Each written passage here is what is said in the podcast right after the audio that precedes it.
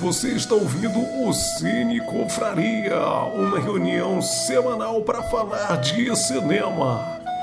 Fique ligado! E aí, galera, sejam bem-vindos a mais um Cine Confraria.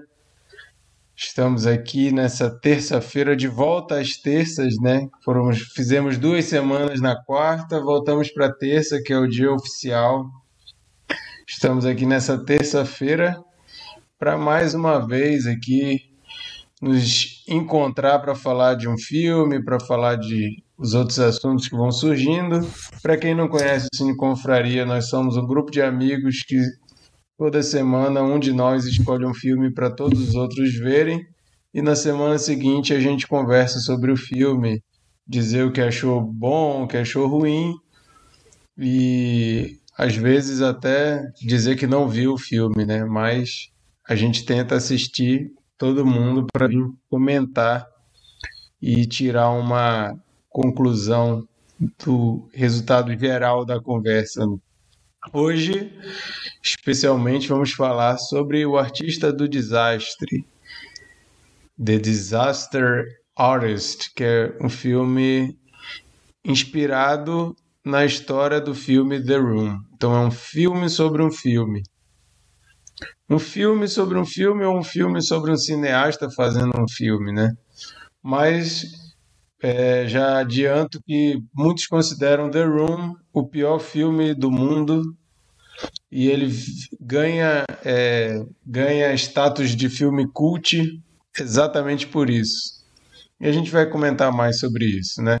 Mas antes da gente começar a falar sobre o filme, já aviso para vocês que nós temos um Instagram, arroba Cineconfraria. Lá a gente sempre coloca curiosidades sobre os filmes que a gente comenta, a gente coloca trechos, coloca dicas, avisos. Quando a gente de repente vai acontecer alguma coisa, a gente não vai conseguir fazer o episódio, a gente avisa lá. Então, por favor, sigam a gente no, Cine, no Instagram, no arroba Cineconfraria. Se você está ouvindo isso aqui como um podcast, saiba também que a, a, gente grava isso aqui como uma live. Então não tem edição de podcast. É, é, na íntegra aqui o que a gente fala, às vezes, inclusive, a gente vai dar informações totalmente erradas. E se a gente perceber que a gente está falando besteira, a gente vai avisar. Se a gente não perceber e você percebeu, você pode dar um toque para a gente que a gente corrige. Mas é tudo ao vivo e às vezes na emoção do momento a gente vai falar alguma incongruência e a gente pede que vocês ajudem.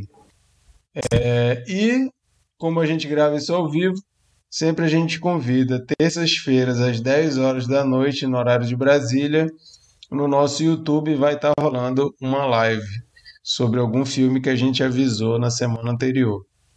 Então, se você aí gosta de conversar sobre cinema e quiser acompanhar essa dinâmica, fica o convite. A gente sempre lê os comentários que surgem aqui no chat ao vivo e a gente, inclusive, acha mais legal quando vocês participam. Eu gosto da opinião de todo mundo aqui do Cine Confraria, mas ter mais opiniões é melhor ainda, né? Então, esses são os recados. Para vocês que estão só ouvindo, não estão assistindo o vídeo, Vou pedir para a galera que está participando hoje se manifestar para vocês saberem com quem vocês estão conversando hoje. Então, Lari, fala aí. Boa noite, meu povo. É, espero que vocês tenham me prestigiado e assistido o filme. Quem está ouvindo, quem está interagindo no YouTube, se já tiver alguém. É, e meu sonho seria que a gente começasse a live fazendo o co, co, co, Mas isso é muito ridículo, então deixa pra lá, né? Quem, quem, assistiu o filme entendeu essa, essa referência aí. Se você não entendeu, é porque você não viu o filme e eu falo que você está vacilando, viu? Você deveria ter visto. Bernardo, dá um oi pro pessoal. E aí, galera?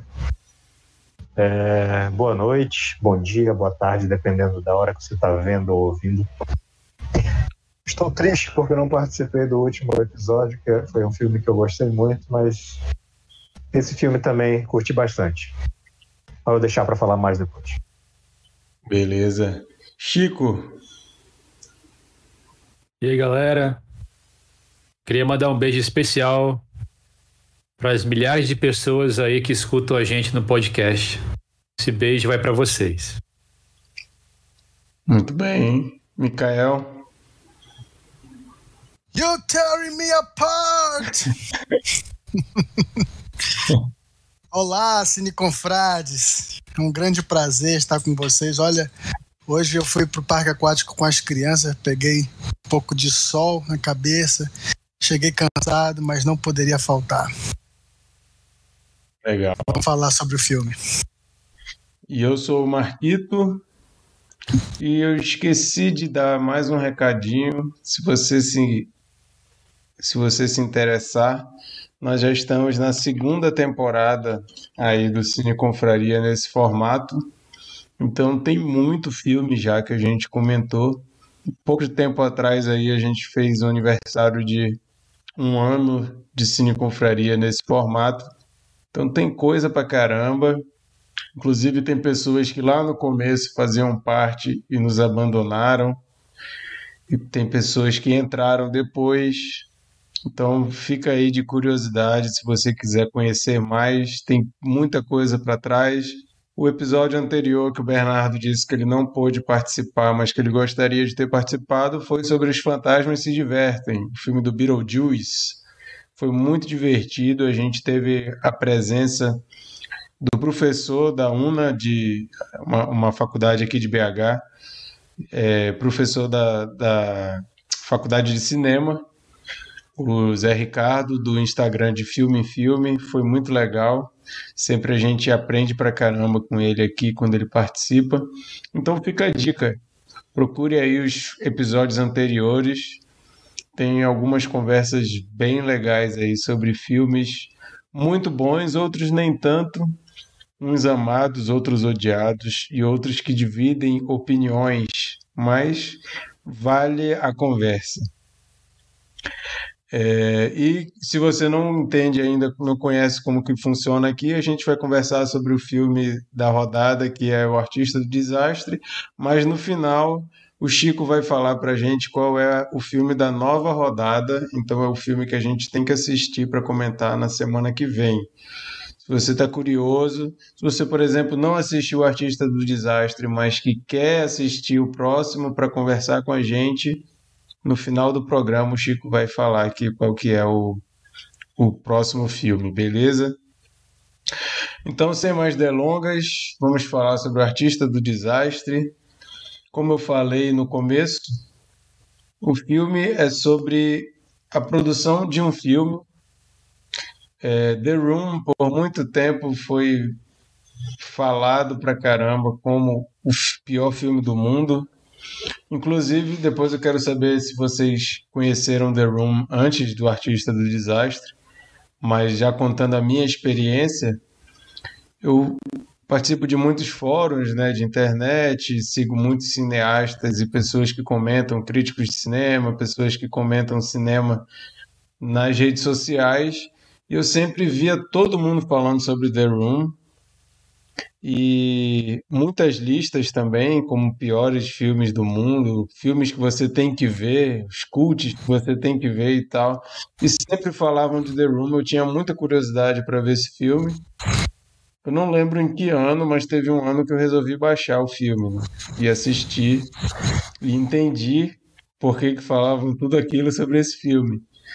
Quando eu vi que ia sair esse filme, The Disaster, o, o Artista do, do Desastre, eu fiquei muito animado, porque o pô, que massa, né?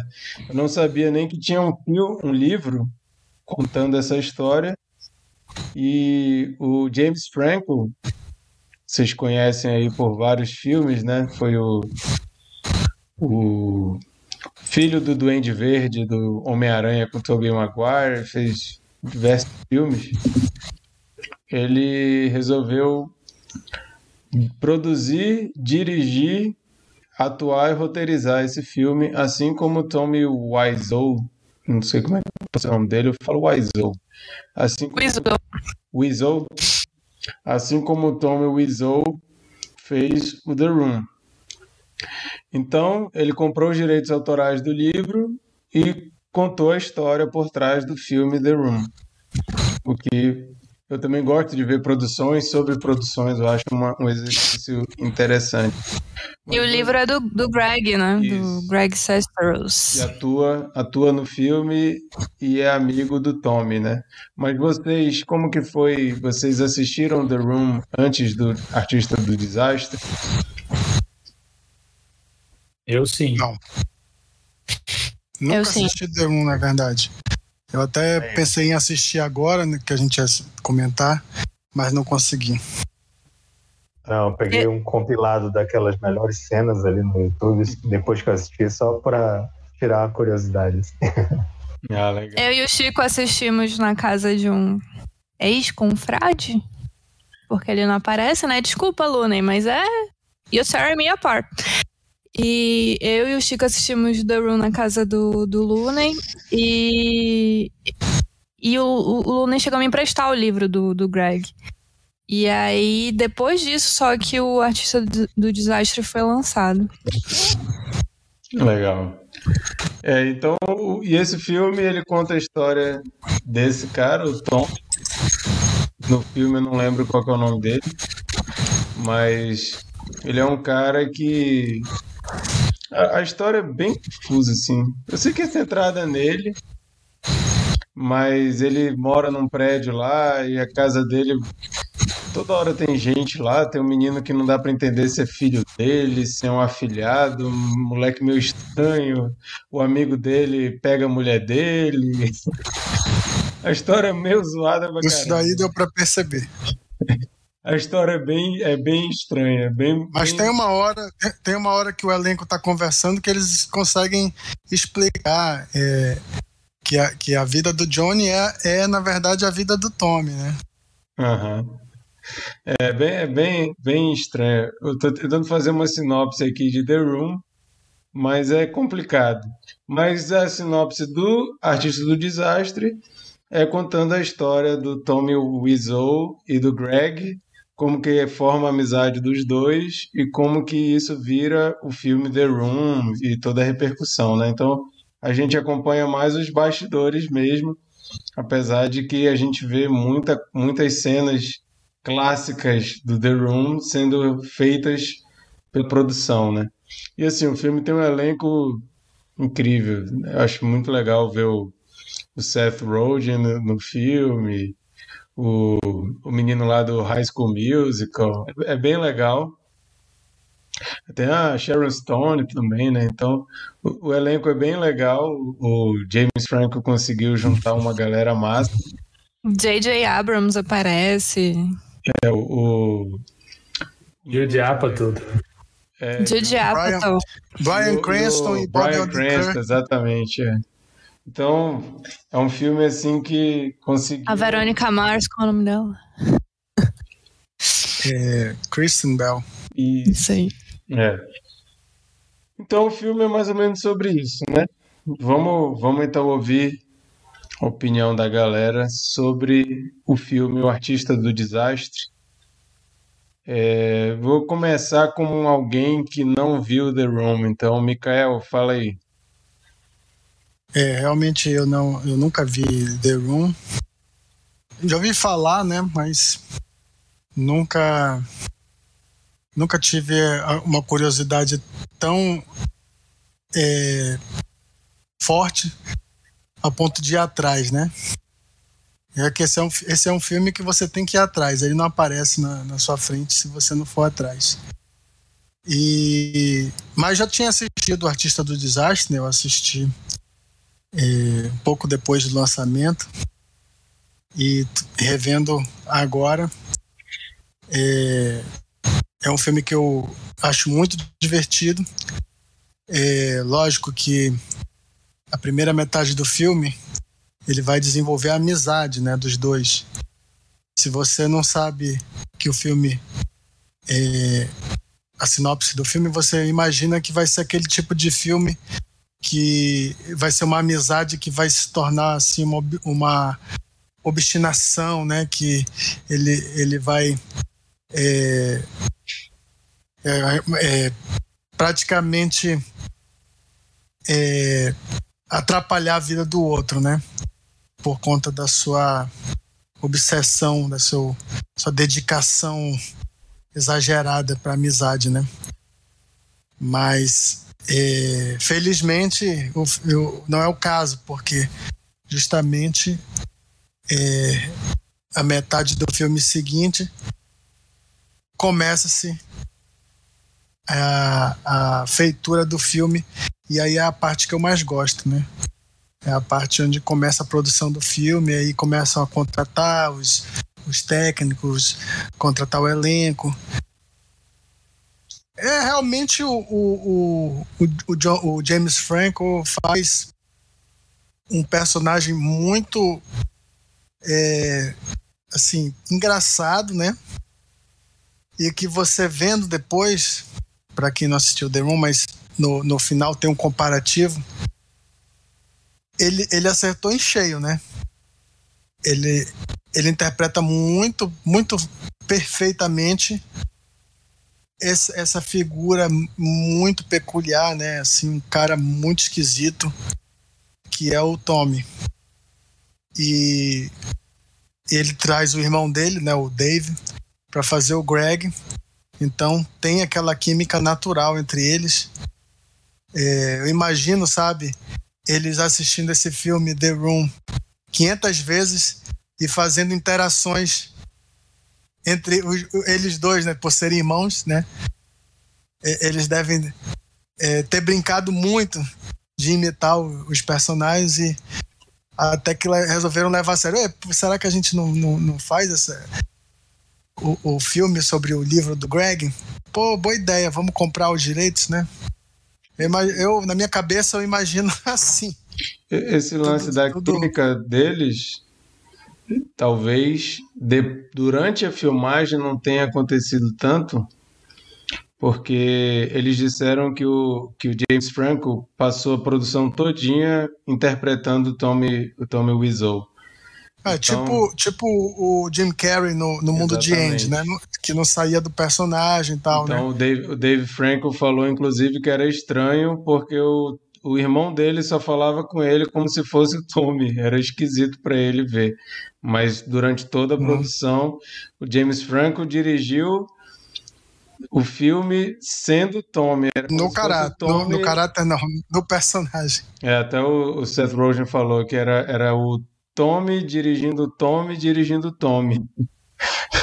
era uma loucura, assim, porque ele estava interpretando um cara que estava interpretando um cara faz... dirigindo.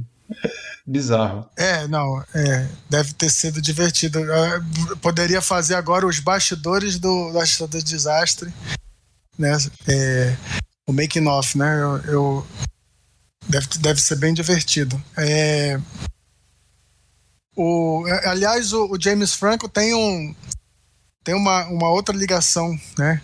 Ele interpretou o James Dean, um filme para TV. Não sei se vocês viram, mas ele é o início de carreira dele.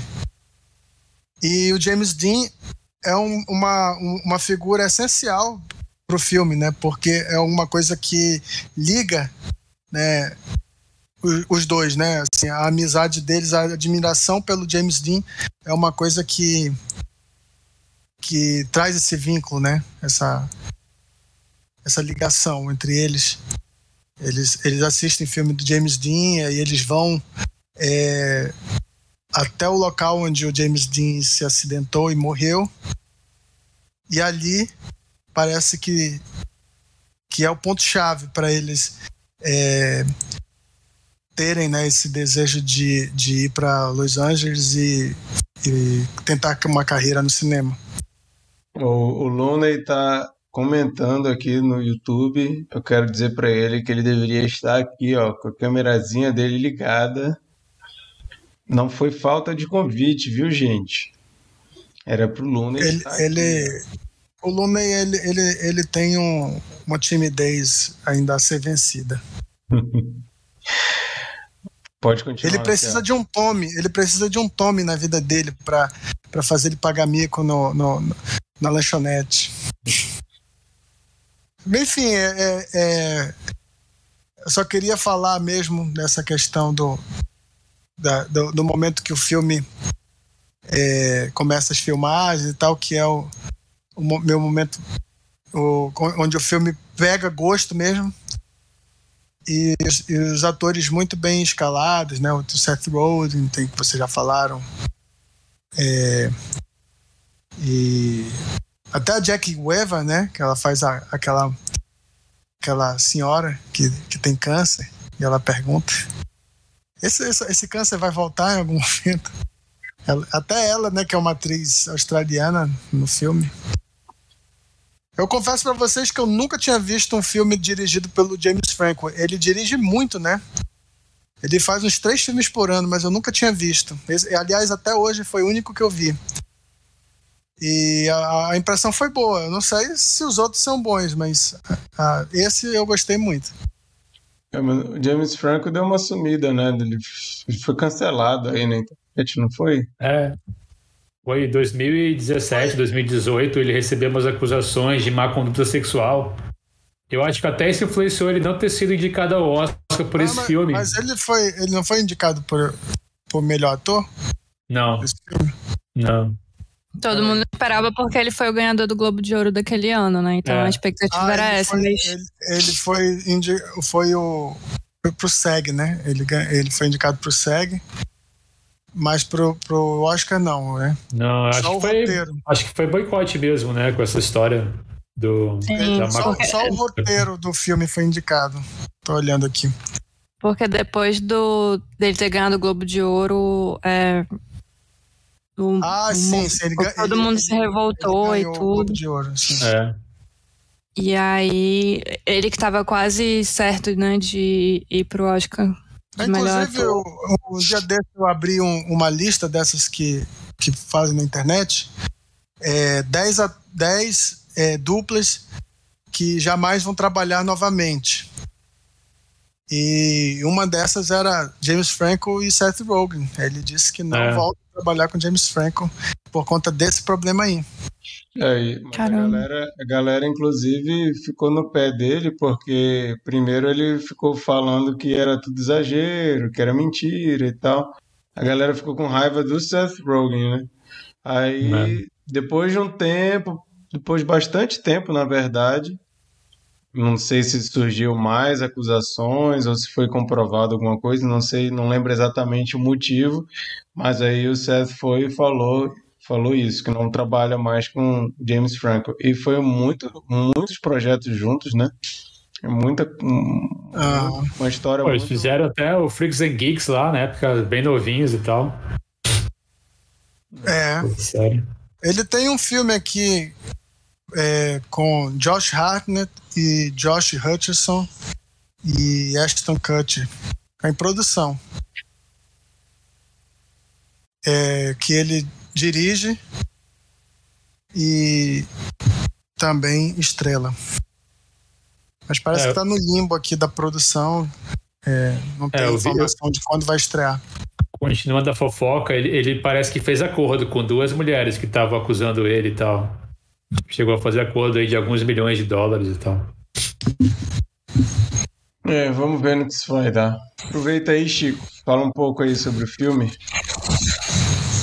É, então, eu, filme é, né, tirando essa parte né, chata e né, meio né, polêmica, né, tentando separar aí o criador e a criatura, o filme é bem legal, ele é muito bem executado, né, ele é muito engraçado.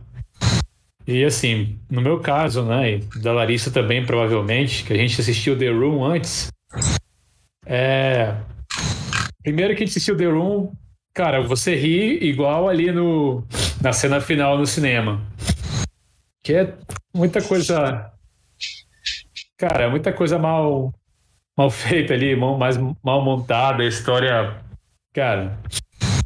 E, e é, é, engraçado que a gente vendo algumas coisas e depois com, com esse filme, né, o Disaster Artist, que mostra mais ou menos a produção, E eles até mostrando algumas cenas que tu ficava assim, caralho, não é possível. E tu vê que realmente, até a produção falava, caralho, que, que porra é essa, né? tipo, a, a, cena de sexo, que ele tá, tipo, muito em cima da mulher, né? Não tá tão. Quando foi aquela cena, a gente falou, caralho, velho, que porra. E aí, na hora de ver o filme, caralho, realmente eles comentaram isso e tal. E a cena também lá que ele. I didn't kill, I did not, I did not kill her, hurt her, né? Sei lá, que ele fala, não, não, não machuquei ela, não bati nela. Hit her. I é. did her. I did, I did not, not hit her. I did not. I did oh, not. Hi, Mark. Hi, Mark. Então, tipo, essa cena no filme também é, caralho, que coisa ridícula. E aí, quando tu vê lá no Disaster Artist que ele ficou, sei lá, quatro, sei lá quantos takes pra gravar aquela cena, tu fica assim, caralho, velho. Aquilo ali foi o melhor que eles conseguiram daquela cena, velho. Não, não é possível, sabe? É uma figura enigmática, né? Ninguém sabe de onde vem o dinheiro dele, de onde ele veio, quantos anos ele tem. É. E é, é assim, é, e realmente, assim, é, é a atuação de James Franco foi, foi muito boa. Assim, eu, eu, eu, confesso que eu não sou muito assim o cara que vê todos os filmes do, do Oscar, inclusive eu acabei não participando de um episódio do outro cast porque eu não assisti todos os filmes do Oscar daquela vez. O Mikael participou. Mas, assim, eu acho que né, se não tivesse acontecido essas coisas infelizes aí com o James Franco, eu acho que seria indicado sim ao Oscar, né? Por esse filme. E eu acho que talvez ele tivesse umas, umas boas chances, assim, não sei. Porque ele também foi. Antes ele. Ah, acho que antes ele foi indicado por aquele 127 horas. Acho que é isso o filme? Do filme? 124 sim, horas. Isso. Não sei quantas horas são, mas é mais de 100. E ele foi indicado, mas não ganhou também, né? Mas, enfim, né? Mas é um filme muito, muito divertido. Eu acho que ele passa bem a. É, a como é que eu vou dizer? A, o clima que deve ter sido realmente fazer aquele filme e, e faz um apanhado geral também daquela. pouco daquela época de como que é né, de, de, estar por trás das câmeras, de, sei lá. Lógico que ele faz tudo da pior maneira, tipo, selecionar a atriz lá, muito aleatório que ela é selecionada para ser a atriz principal, digo, a namorada dele, né, e tudo mais. E, e a escolha lá, tipo, caramba, esse cara é muito velho para ser representar alguém muito novo. E lá no filme eles comentam isso também. Enfim, eu, eu acho que para você ter uma experiência completa, você tem que assistir o The Room primeiro. Você vai ver várias coisas lá que vão te incomodar. E aí, quando você assistiu Disaster Artist, você vai ver, caralho, realmente foi aquilo lá mesmo. E não foi só eu que fiquei incomodado. Mas, mas é, é aquilo, né? O filme acaba virando cult, né? Engraçado. É, pra ver, né? Às vezes surgem heróis improváveis aí, né? O Tommy, ele sempre teve essa. Essa esse sonho, né, de fazer um filme e tudo mais, e no final ele faz aí os trancos e barrancos e até fica famoso no meio, né? Então, pode servir aí de coaching. Não desista dos seus sonhos. é, o... eu, eu acho que... Eu posso lançar uma pergunta depois? Pode. Mas eu, eu Agora? acho... Peraí, rapidinho. É, o que, se eu for falar uma coisa que me incomoda nesse filme, é o Dave Franco, cara. Eu não consigo gostar do Dave Franco. Eu acho ele ruim. Eu acho que ele não combina com o Greg. Não, não. Aí eu, me causa um estranhamento. O James Franco tá tão parecido com o Tommy e o Dave Franco não tem nada a ver com o Greg. Aquela barba postiça, que coisa horrível aquilo. Aquilo me tirava toda é. hora do, do, da cena. Assim, que isso, cara? Não acredito que eles querem que a gente acredite que essa barba é do cara. Bicho, é muito mal feito. O cabelo mal feito. Concordo. E assim, se eles tivessem optado por fazer esse filme uma estética brega e mal feita como é The Room, eu até entenderia. Mas não é. O filme não tenta é, fazer uma simulação de um filme mal feito. O, o, o, artista do desastre não tenta isso. Tenta ser um filme sério, bem feito. E a gente tem uma, um filme bem feito. Aí você vai e coloca uma barba postiça mais mal feita do que o próprio filme ruim. Eu acho isso. É, não, isso foi nepotismo total, cara, porque o cara não é bom, não. É, então isso aí. Isso aí me, me incomoda. E assim, eu tinha minhas reservas com James Franco, eu não achava ele um bom ator. Depois eu comecei a achar ele um bom ator. Mas o Dave Franco, até hoje, para mim, não é um bom ator, cara. Eu não consigo achar ele um bom ator. E eu só vi filmes com ele até hoje que parece que o, os amigos botaram ele. Ah, pô, o Seth Rogen tem um monte de cara que é brother dele, é. tudo que é filho dele. O Dave Franco vai e entra nesses filmes. Mikael, teu, teu, teu microfone tá fazendo um maior ruído aí. Bota no mudo, por favor. Aí, melhorou. É, e, e, participa também a esposa do Dave Franco, né? Que é a Alison Brie, de Community e tal, que é a namorada dele no filme também. Aham. É, então, então, assim, se eu fosse falar uma coisa desse filme que me incomoda, é isso. Outra coisa, eu não sei porque eu não li o livro, mas eu acho um pouco estranho ser inspirado no livro e o Greg, se é fiel ao livro, se pinta como o cara mais massa assim do mundo, tipo, eu fico imaginando ele, aí eu falei isso aqui para ele, aí ele ficou feliz, aí eu expliquei para ele se o livro é contado sob essa perspectiva, o Greg se acha caramba. Eu teria dificuldade de, de escrever um livro contando como eu sou maravilhoso e como eu resolvi os problemas do, do, do Tommy. Eu acho isso um pouco estranho, sabendo que é contado da perspectiva do Greg se é contado da perspectiva do Greg, ele se acha o salvador da pátria. E assim, pode ser que seja mesmo, que ele realmente é o cara que resolveu tudo e que ajudou o Tommy a não se sentir um bosta. Pode ser. Mas eu acharia estranho se, se fosse eu contar essa história desse jeito, né? Aquela cena final que o pessoal tá vendo, o Tommy sai e o Greg vai atrás. Aí eles falam um monte de coisa assim. Aí o Tommy começa a sorrir, aí os dois entram. Aí ele chama o Greg. Eu tô aqui por causa do meu amigo. Vem cá, Greg. Pô, já pensou o cara escrevendo isso? Pô, ah, mas essa demais. cena aí, ela não aconteceu na vida real, né? Pelo menos no IMDB, eles fazem uma, uma trivia, né? Em que essa cena aí foi, foi romantizada. O, o, o, o, a reação na Premiere, não, ninguém aplaudiu, não teve aquilo, nada, nada daquilo. Teve é, alguns momentos de, de, de risos, né? É, mas eram mais aquele tipo de riso é, envergonhado. E o filme virou cult depois, então e, e, eles, eles praticamente eles, eles quiseram é, é, colocar que o filme virou cult ali, naquela noite. Não uhum. foi bem assim. Entendi. É. Não teve, não teve nada daquilo de aplaudirem ele ir lá no palco, não sei o que. Isso tudo foi feito pro filme. Foi desse final. Achei que, que fez sentido com, com a proposta deles, assim, de. Gostei. Depois eu falo mais. Beleza. Mas faz sua pergunta. Minha pergunta é: vocês têm algum filme que vocês acham que por ele ser tão ruim, mas tão ruim, ele acaba sendo bom? Tem que pensar, hein? de, de, de superar. Depois dos comerciais. Beleza. É, mas uma coisa também que eu acho interessante sobre esse filme, o, o Tommy, ele virou uma celebridade, entre aspas, né? uma subcelebridade, porque o filme dele é considerado tão ruim que vira uma coisa boa, como essa pergunta que a, que a Lari fez aí.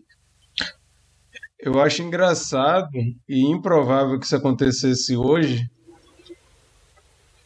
porque na era da internet as pessoas são tão maldosas que se você for ver relatos de pessoas que viraram meme nos últimos, sei lá, 10 anos, a maioria dessas pessoas, tipo, a vida delas virou um inferno.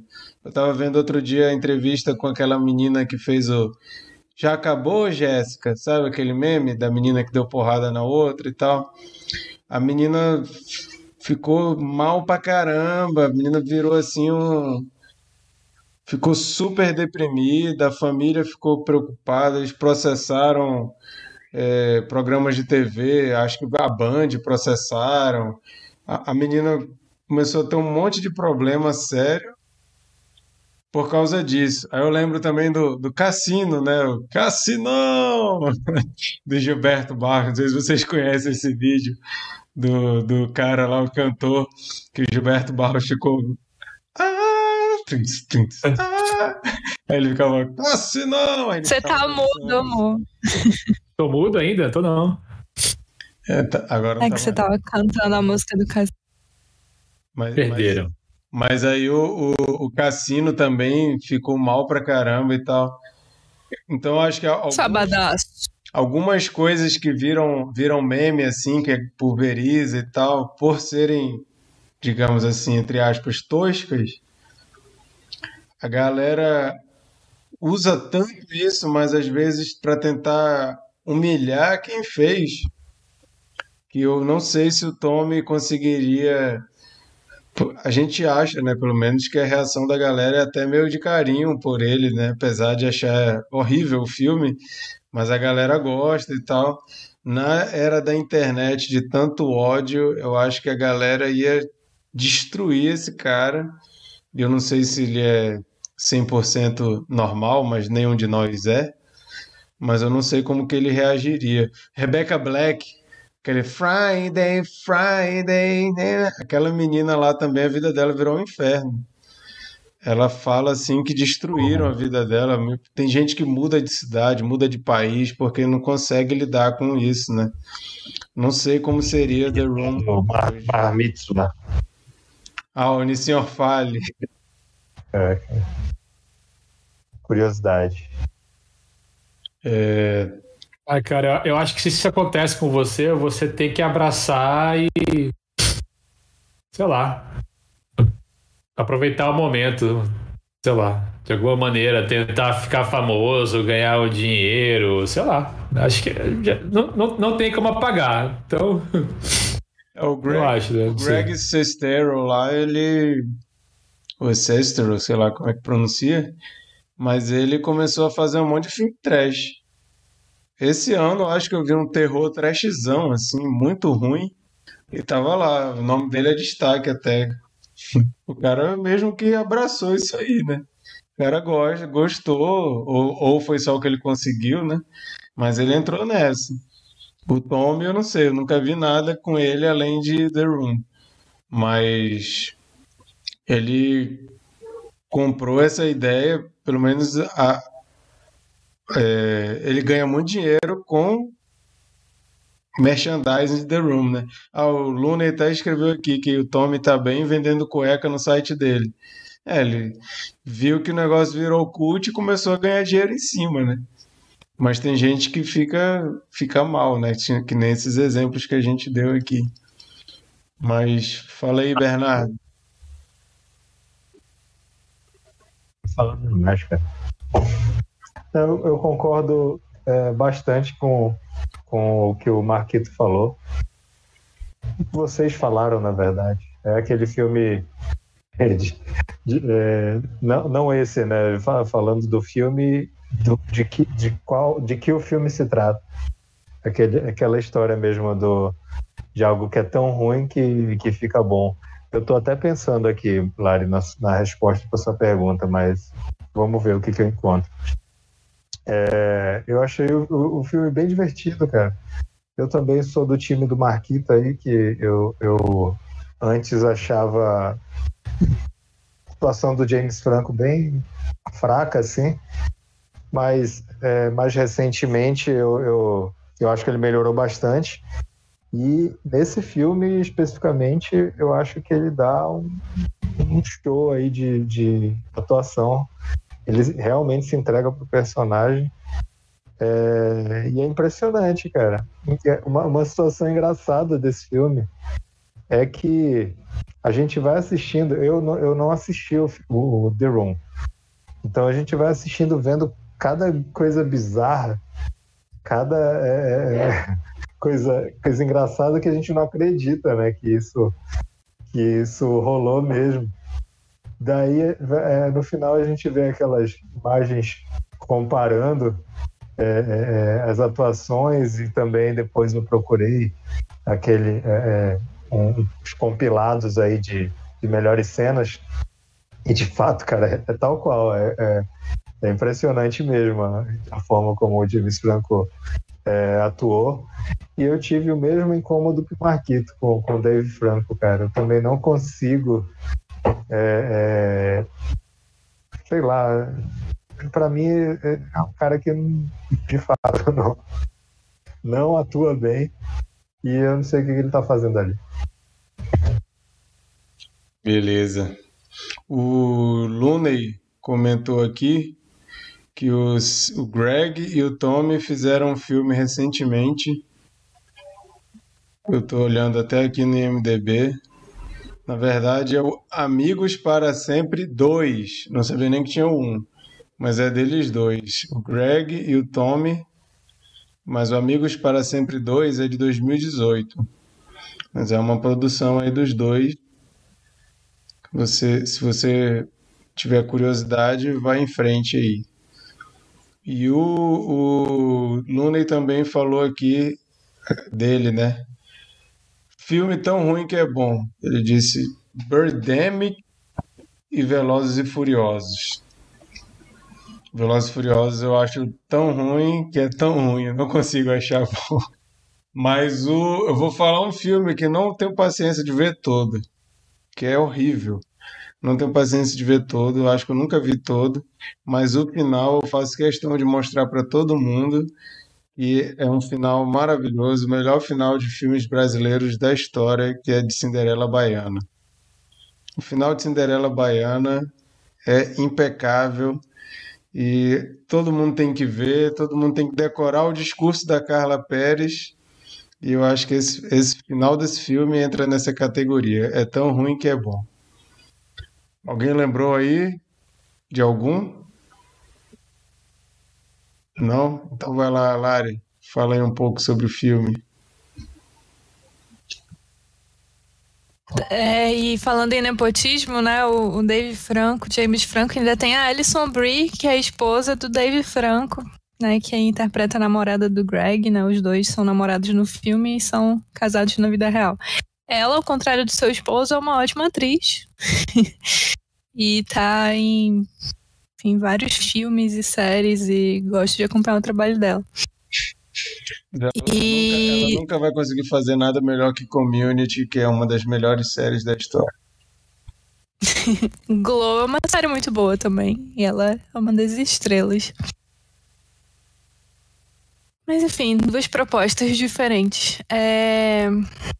Mas primeiro falando de The Room, né? Ele, ele não é só um, um filme ruim, assim. Ele é um ele, ele é marcante, assim. To, todas as cenas ficam muito marcadas na sua cabeça. você vai lembrar das cenas. Eu vi uma vez, mas eu decorei várias falas, decorei várias cenas, porque ele marca a pessoa, de fato, porque. É, não sei. É, é, eu, eu não sei descrever o impacto que The Room faz na, na cabeça de uma pessoa.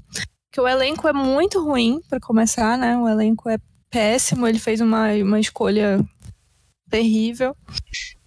É, as emoções da cena, das cenas não fazem o menor sentido. Às vezes está uma emoção, uma tensão em cena e do nada troca para um diálogo nada a ver. É, um desses momentos é o que vocês mencionaram, né? Do I did not hit her, I did not, I did not, o Highmark.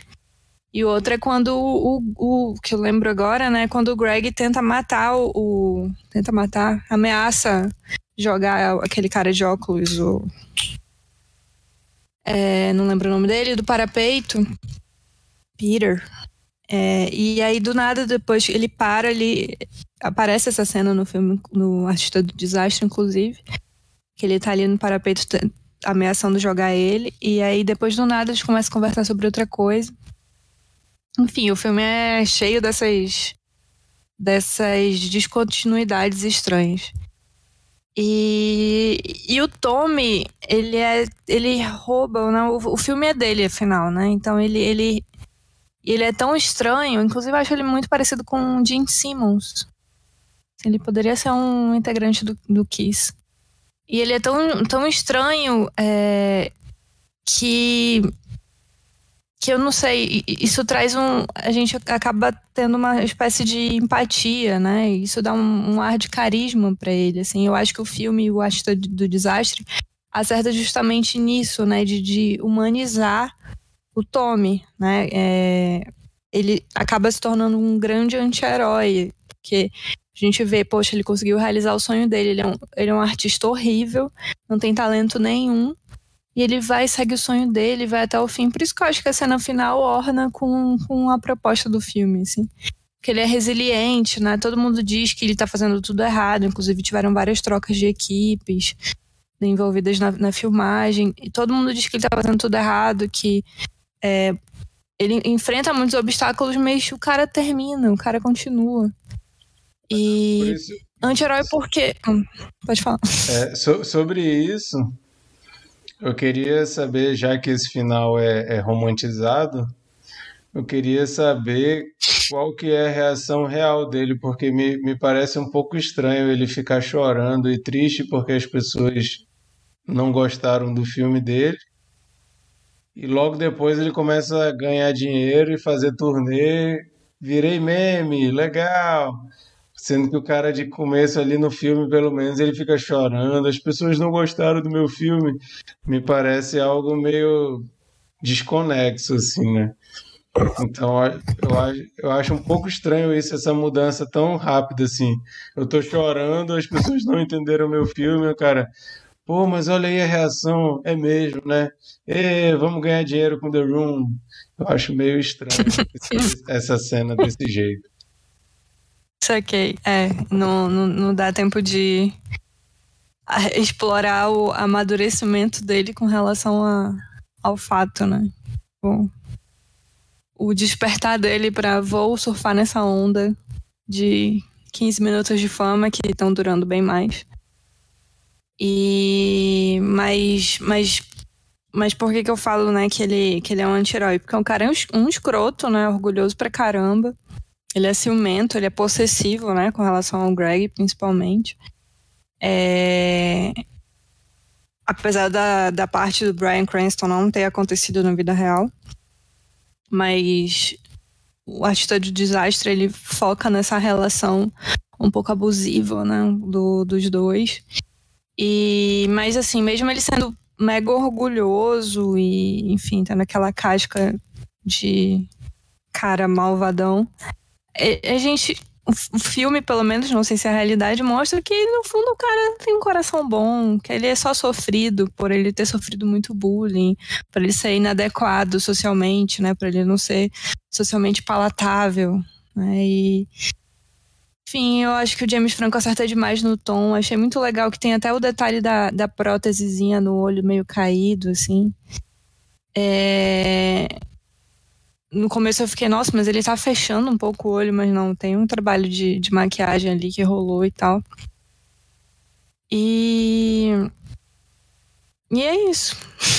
Eu acho que um filme que eu acho tão ruim que é bom. Ah, não sei, eu tenho muito guilty pleasure, né? Somente série, assim. Acho que Casamento às Cegas foi uma série recente que, que é, foi tão ruim, mas tão ruim que eu assisti até o final. Mas não sei, acho que primeiro Crepúsculo, talvez, que eu não, não tive saco de ver os outros, mas eu lembro que eu gostei do filme, mesmo achando as, todos as, os atores péssimos e acho que eu colocaria isso. Lembrou de um Bernardo? Um. Marquito vai, vai discordar de mim, porque ele acha o filme muito bom. Mas é um filme que é, que é tão ruim que, que eu gostei, sabe? Que eu, que, que eu achei muito bom. é, Come to Daddy. É um filme com Elijah Wood. Não, não, não se enquadra nessa categoria. não é ruim. Eu tava vendo aqui, tava vendo na minha lista, eu acho que foi Eu vi, eu, dos que eu vi recentemente, é um que se encaixa perfeitamente. Vamos concordar É, e Marquito. É, eu recuperei aqui a, o texto que eu citei, já que tu perguntou é, sobre o que aconteceu na vida real, né? Eu recuperei aqui para. ele diz aqui que a reação real da, da primeira da, prime, da premiere foi um silêncio desconfortável e risadas é, desajeitadas, né, awkward. É, uma atriz do filme é, descreveu como as pessoas tentando não rir numa igreja. Foi assim a, a premiere. E algumas pessoas abandonaram o, a, a sessão e o after party, né, a festa após a premiere também foi, foi bem awkward. As pessoas evitavam discutir sobre o filme. Aí ele diz aqui que o filme só se tornou cult depois, quando um estudante chamado Michael Rosillet assistiu o filme sozinho numa sessão. Ele pagou. E aí ele chamou o pessoal dessa faculdade, que ele, que ele é estudante. Gente, vocês precisam ver isso. Aí o filme virou cult assim, entendeu? No boca a boca. Ele levou o, o grupo da, da, da, do, da faculdade, aí essa, o pessoal da faculdade levou outros e tal. E foi assim que o filme se tornou cult. Mas a, a reação não foi instantânea, não, não, não foi na premiere. É, não, não, nada daquilo aconteceu. Eu acho que se filmassem isso aí ia ser muito mais legal. Mostrar o, o poder do boca a boca, assim, né? Do negócio crescendo. E o, e o, o filme ficou duas semanas em cartaz com o Tommy pagando. Ele, ele manteve o filme em cartaz do bolso dele. É, isso aí é uma coisa que eu queria saber a opinião de vocês. Eu, como um cara que sempre fui envolvido com arte, ou na música, ou em outro tipo de produções, quando eu vejo o Tommy fazendo isso, um filme custou dinheiro pra caramba. 6 milhões de dólares. É, 6 milhões de dólares.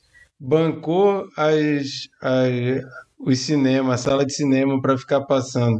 O cara alugou um, um outdoor durante muito tempo fazendo propaganda. Parece que já não estava mais nem rolando o filme e ele ainda mantinha um outdoor lá sobre o filme dele. Tinha gente que tinha curiosidade sobre esse filme só por causa do outdoor, não sabia nem como que ia fazer para ver, mas estava lá, todo mundo conhecendo por causa do outdoor. O cara conseguiu tudo isso porque ele tem dinheiro. Eu, como alguém que já vi muitos caras fenomenais não conseguir fazer nada por falta de dinheiro, não posso omitir que me dá um pouquinho de raiva isso. É claro que a gente uhum. perde um pouco a raiva porque, pô, o cara é, é, legal, né? O filme humanizou ele, como a Lari falou, transformou ele num cara querido, que a gente gosta e tal, não sei o que, beleza. Mas, cara, quem, quem tenta fazer arte sofre muito, viu? A falta de dinheiro, tem que ficar dependendo de edital. Aí o cara tem dinheiro pra caramba, sei lá de onde ele conseguiu, que ninguém sabe. Aí banca isso tudo e consegue. E eu também sei que talvez vocês pensem até em alguém, mas não vamos falar para não ser deselegantes. Eu acho que vocês vão lembrar de pessoas que têm dinheiro, que já bancaram projetos artísticos que são muito ruins, mas que conseguiram porque tem dinheiro. Seja discos. Eu conheço gente que tinha dinheiro resolveu fazer um disco. Agora, o disco não é legal. E foi todo feito na base da grana. Ah, tenho dinheiro, eu vou pagar. Agora, quem sou eu também para dizer quem pode e quem não pode, né? Você dizer que é bom ou ruim também é algo muito subjetivo. Aí a gente entra numa outra discussão complicada. Mas eu, quando eu vejo o que o Tommy fez com The Room, eu fico pensando com essa com essa com essa esse background de conhecidos meus artistas que nunca conseguiram terminar um projeto, eu fico pensando, caramba, bicho, se o dinheiro cai nas mãos certas, como é que seria, né? Mas se a gente tivesse isso, a gente nunca teria The Room e nunca teria o artista do desastre. Eu lembrei de três filmes que eu botaria nessa categoria de tão ruim que é bom. Lua de, de Cristal, com Xuxa e Sérgio Malandro. Vi no cinema. o último Star Wars lançado. É. Puxa vida, agora derrotou o filme. é muito ruim. E eu adorei.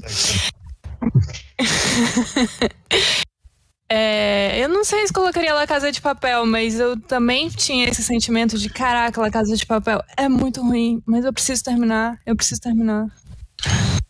Eu acho que aquele filme do Tartarugas Ninjas dos anos 90 é tão ruim que é bom.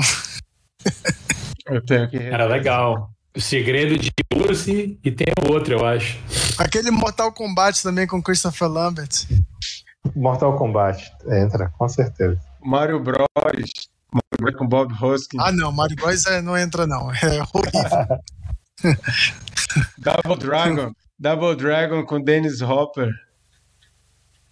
Vocês não, ó, o, e, e, nem, e nem o Street Fighter, viu? Com ah, o Van Damme. Não, eu tô confundindo. Double Dragon não é com o Dennis Hopper, não. O Dennis Hopper é o Copa do filme do Mario Bros. Sim, é, ele é. Mas assim, o Street Fighter com o Van Damme não entra nessa regra, só o Mortal Kombat mesmo, porque o Street Fighter é ruim e ruim mesmo. Bom, gente, alguém quer falar mais alguma coisa sobre o artista do desastre? Então vamos para uma rodada de dicas da semana. Pô, vamos falar da melhor cena do filme. Ah, é, cara? Viajei. Já anota. Anota aí a melhor cena viajei aqui, foi mal. Não quer mais falar sobre o filme. O Looney falou aqui que La Casa de Papel é horrível mesmo, que ele desistiu no final da primeira temporada. ele descobriu que eles ainda estão presos no banco na quinta temporada. é, eu, nem, eu, nem, posso comentar que eu não vi nada de La Casa de Papel. Nem eu. Mas vamos lá. É, Começa, Lari. Nota pro filme e a cena preferida. Hum, meu Deus, eu não pensei como é a cena preferida. Cara, que difícil. Eu acho que é a última, que é quando o verdadeiro aparece. O... Tem uma cena pós-créditos que os dois Faz conversam, né? Tem primeiro rola a comparação, né? Que, é, do da, do remake feito pelo artista do desastre e a cena original, e a gente vê como elas são extremamente iguais, a, o posicionamento de câmera. Elas são, elas são milimetricamente iguais, assim, é. Até a cadência do diálogo, né? Os gestos dos atores, né? A cadência do diálogo é impressionante. E aí, depois que faz essa comparação, tem uma. uma... É spoiler, né, gente? Tem uma, uma cena, né, que estão os dois conversando numa festa no rooftop aí, de aparentemente a casa de alguém. E aí a, a versão do James Franco e o Tommy Wiseau. E é, é, é, muito bizarro como um é muito parecido com o outro.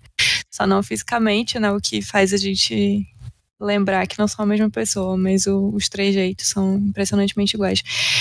E, cara, uh, a minha nota para esse filme é 8. Beleza.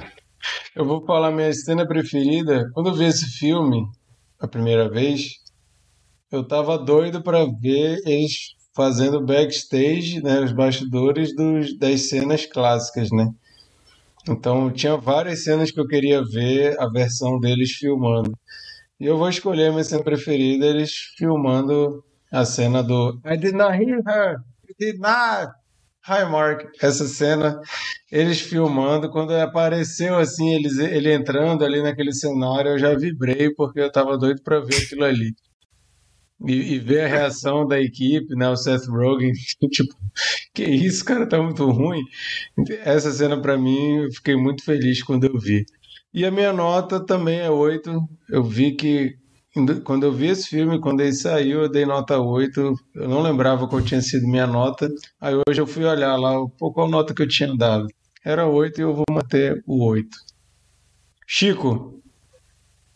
É, minha nota é 8. E acho que a cena de destaque é, é a que eu falei, os vários takes lá para até acertar, entre aspas, o I did not hit her, I did not, high mark. Ri muito. Mikael. Olha, não foi combinado, gente, mas, mas desde que, que eu revi ontem, eu já ia falar essa cena. É, a primeira cena né, que ele atua. É, é, e, e, é engraçado porque ele, ele vai me dar a fala. Aí a pessoa dá a fala. Aí ele volta, me dá a fala. Aí daqui a pouco tá todo mundo dando a fala, assim. É muito engraçado, bicho, isso. Todo mundo decorou. I did not hit. Tará, não sei o que lá, não sei o que. It's bullshit. It's bullshit. Ai, Cara, foi muito engraçado isso.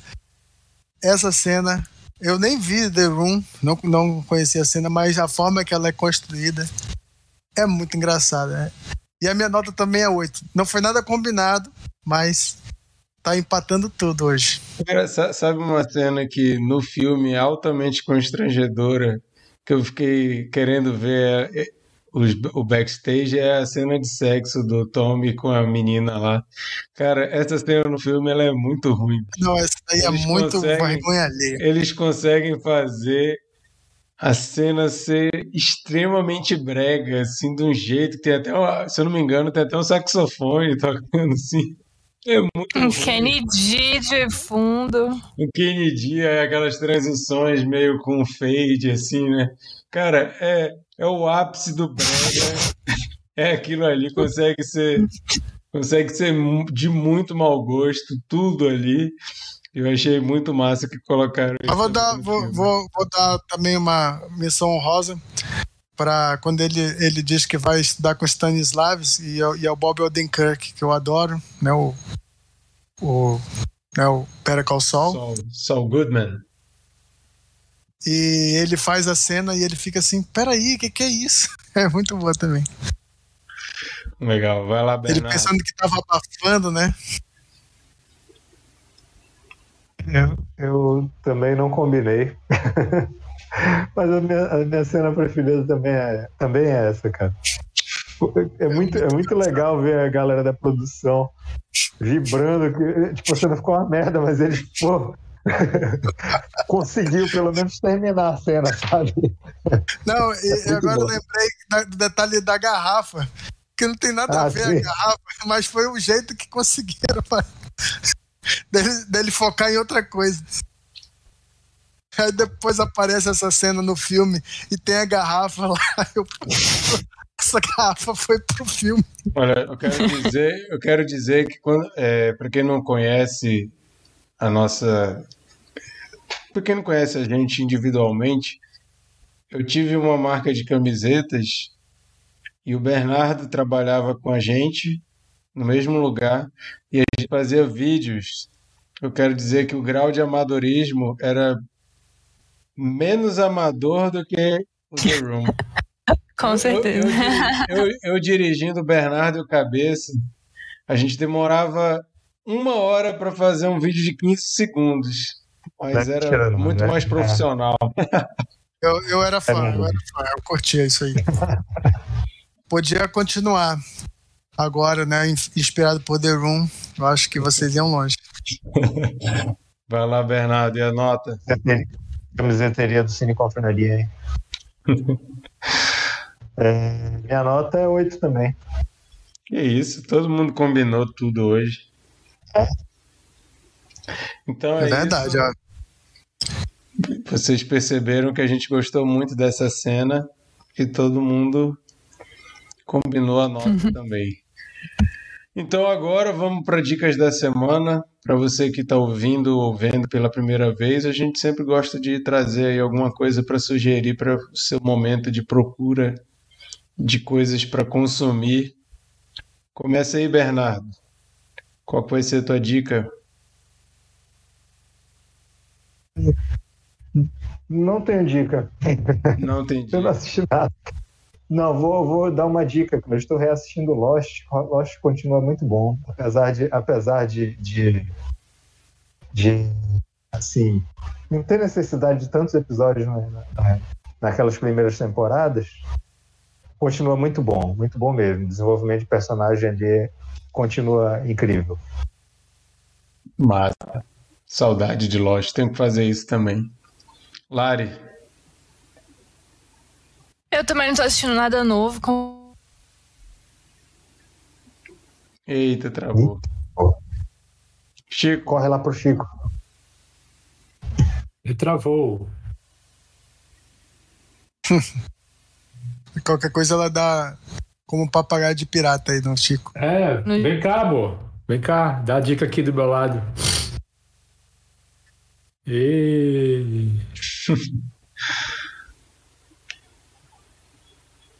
enquanto isso vai, Mikael. Bom, a semana passada eu falei de Kevin Can Fuck Himself, né? E eu falei da questão é, de como uma coisa comum, né? Eles conseguem inovar com linguagem, com, com narrativa, né?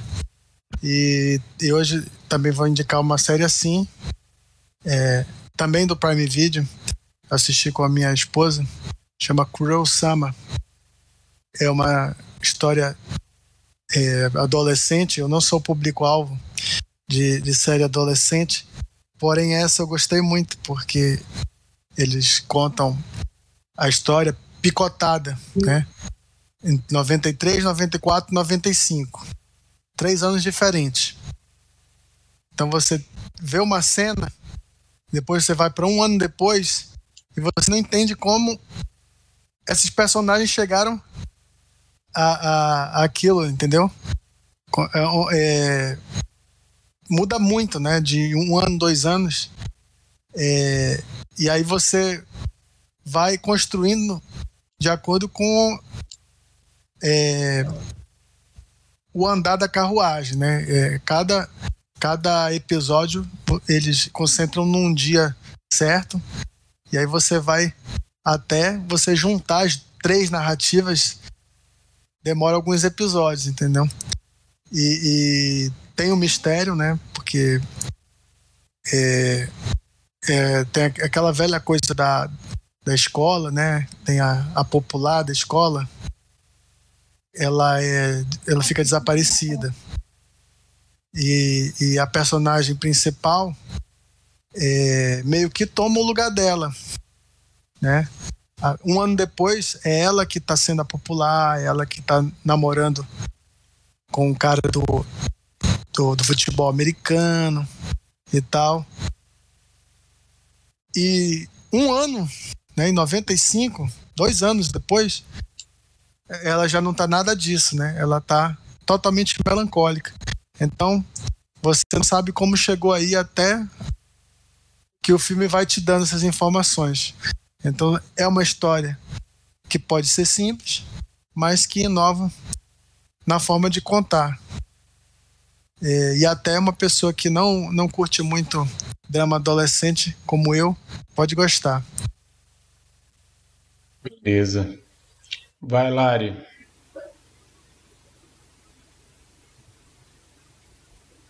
Tá, tá sem som.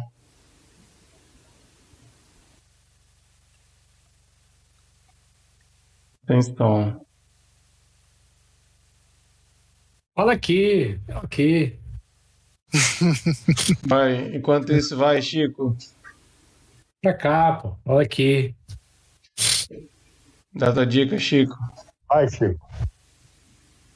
É, a minha dica é uma série coreana que eu ando assistindo. Não é Round Six. Apesar de eu ter visto, achei ela ok, né, mas eu acho que o hype é demais com Round Six, mas é legal. É uma série da Netflix chamada My Name, que é a história de uma de uma garota, né, uma mulher que descobre que o pai dela é, é um grande mafioso e tal na Coreia do Sul, né? E matam o pai dela e ela quer descobrir quem matou o pai dela e ela acaba fazendo uma aliança com outro mafioso que era amigo do pai dela e ela entra pra polícia também. Então ela meio que vira esse agente duplo. Mas assim, é, é muito legal a construção dela. As cenas de ação, assim, são muito boas. Eles, cara, tem os enquadramentos, assim, sensacionais, assim. Vale a pena. Eu ainda não terminei, eu tô gostando bastante. O nome é My Name, Netflix. Recomendo. Legal. Agora, Lari. Ah, opa, vou falar. Tá dando pra me ouvir? Pode falar. É, então, eu só tô assistindo duas séries, elas já, já eu já indiquei aqui, mas vou reforçar minha indicação. É, como eu falei na semana passada, tô assistindo a terceira temporada de Succession todos os domingos e todas as sextas-feiras eu assisto The Morning Show, que tá na segunda temporada. Eu indiquei a primeira temporada. É, a primeira temporada foi uma aula sobre o movimento Me Too é, no âmbito lá do, do, dos telejornais americanos, né? Ele se passa no, é, em um telejornal matinal é, com a Jennifer Aniston, a Reese Witherspoon, o Steve Carell e mais uma galera. Uma série muito, muito, muito bem produzida, muito dinheiro envolvido, muito bem feita, roteiro maravilhoso muito premiada. E agora a segunda temporada ela tá saindo um pouco disso do, do movimento Me Too e tá dando aula sobre diversos assuntos super atuais. É, o Covid no, na série, né, ainda tá começando lá na China. É, mas ninguém está muito interessado sobre isso nos Estados Unidos, querem mais saber se vai rolar ou não o impeachment do Trump, se como é que estão as prévias com relação às próximas eleições. E tudo isso rolando e muita lição de vida, muito quebra-pau, muita, muita baixaria. E eu recomendo pra caramba. Essas duas séries estão tão arrebatadoras esse ano. The Morning Show. Massa. A minha dica também eu vou de série. É, terminou semana passada a terceira temporada de What We Do in the Shadows. E, cara, é uma série maravilhosa, uma das séries mais engraçadas da atualidade. É, eles conseguiram manter o nível. Eu tava com medo, né? Porque você tem os mesmos personagens e tem aquela fórmula de mockumentary, né? Então, é, tipo The Office, só que numa casa com vampiros. E tem aquela tendência de ficar repetitivo, né? De ficar, mas eles não deixam acontecer isso. A terceira temporada, inclusive, me surpreendeu porque eles expandem um pouco o universo. Era muito uma coisa, assim como The Office, muito centrada num ambiente só, né? Mas nessa, nessa terceira temporada, o, eles começam a ter mais tomadas em outros lugares, eles apresentam novos personagens. E, cara, é muito engraçado, é muito bom. E o final me surpreendeu também eles conseguiram fazer um final meio cliffhanger assim para você ficar doido para ver a próxima temporada. E para quem gosta muito do filme do do é, como é que é o nome dele? Taka Waititi, Waititi, como é que é o nome dele? Waititi. Waititi, né? É ta, Taika. Taika Waititi. Taika Waititi para quem gosta muito do filme do Taika Waititi, que é o, o filme original, né, que gerou a série e acha que não deve ter o mesmo nível, o Taika aparece em algumas vezes, viu, gente? Então você pode saber que provavelmente ele gosta da série também. E, e, eu não posso nem falar outras pessoas que aparecem, porque seria um spoiler, e eu fiquei muito feliz quando eu vi essas pessoas surgindo na série. É muito engraçada um humor muito afiado, recomendo. E para quem é, não sabe baixar nada, entrou a primeira e a segunda temporada no Star Plus. Então, acho que logo, logo, brevemente, a terceira temporada entra também. Mas então minha dica é essa, terceira temporada de What We Do in the Shadows. É isso, né? Todo mundo deu dica, né? Não tô esquecendo de ninguém, não. Então agora é hora de saber qual vai ser o filme da rodada com Mr. Chico Leão. Diz aí, Chico, qual filme e por que tu escolheu? Bom, é um filme que eu escolhi. Eu escolhi, não teve enquete, né? Sou 100% responsável por essa decisão. É isso, Marquinhos. E o filme que eu escolhi, acho que a Lari não assistiu. É, não sei, porque ela é muito nova. Assim, esse filme também Acho que ele foi lançado antes da, da maioria de nós aqui ter nascido, eu acho. Deixa eu dar uma, dar uma olhada aqui. Deixa eu ver de que ano que é o filme. 76. 87, parece. Então é, realmente. Eu não era nascido ainda, o Bernardo já era, o Marquito também. Não, o Mikael também, só eu que não era nascido ainda. Mas é um filme que eu lembro, eu era muito novinho quando assisti. Eu lembro que foi minha irmã mais velha que alugou, alugou o filme na, na locadora e trouxe. Eu achei engraçado. Outras coisas eu não entendia, mas eu ria porque eu via que a minha irmã tava morrendo de rir, então né, a gente ri também, né? Não entendendo nada. Mas parecia isso legal, então manter essa memória afetiva. Eu acho que dessa vez eu vou rir entendendo porque é para rir naquele momento, que é o filme A Pequena Loja dos Horrores, que tem no HBO Max. Vai ser bem legal reassistir esse filme, porque, sei lá, tem muito tempo que assisti, então vai ser legal.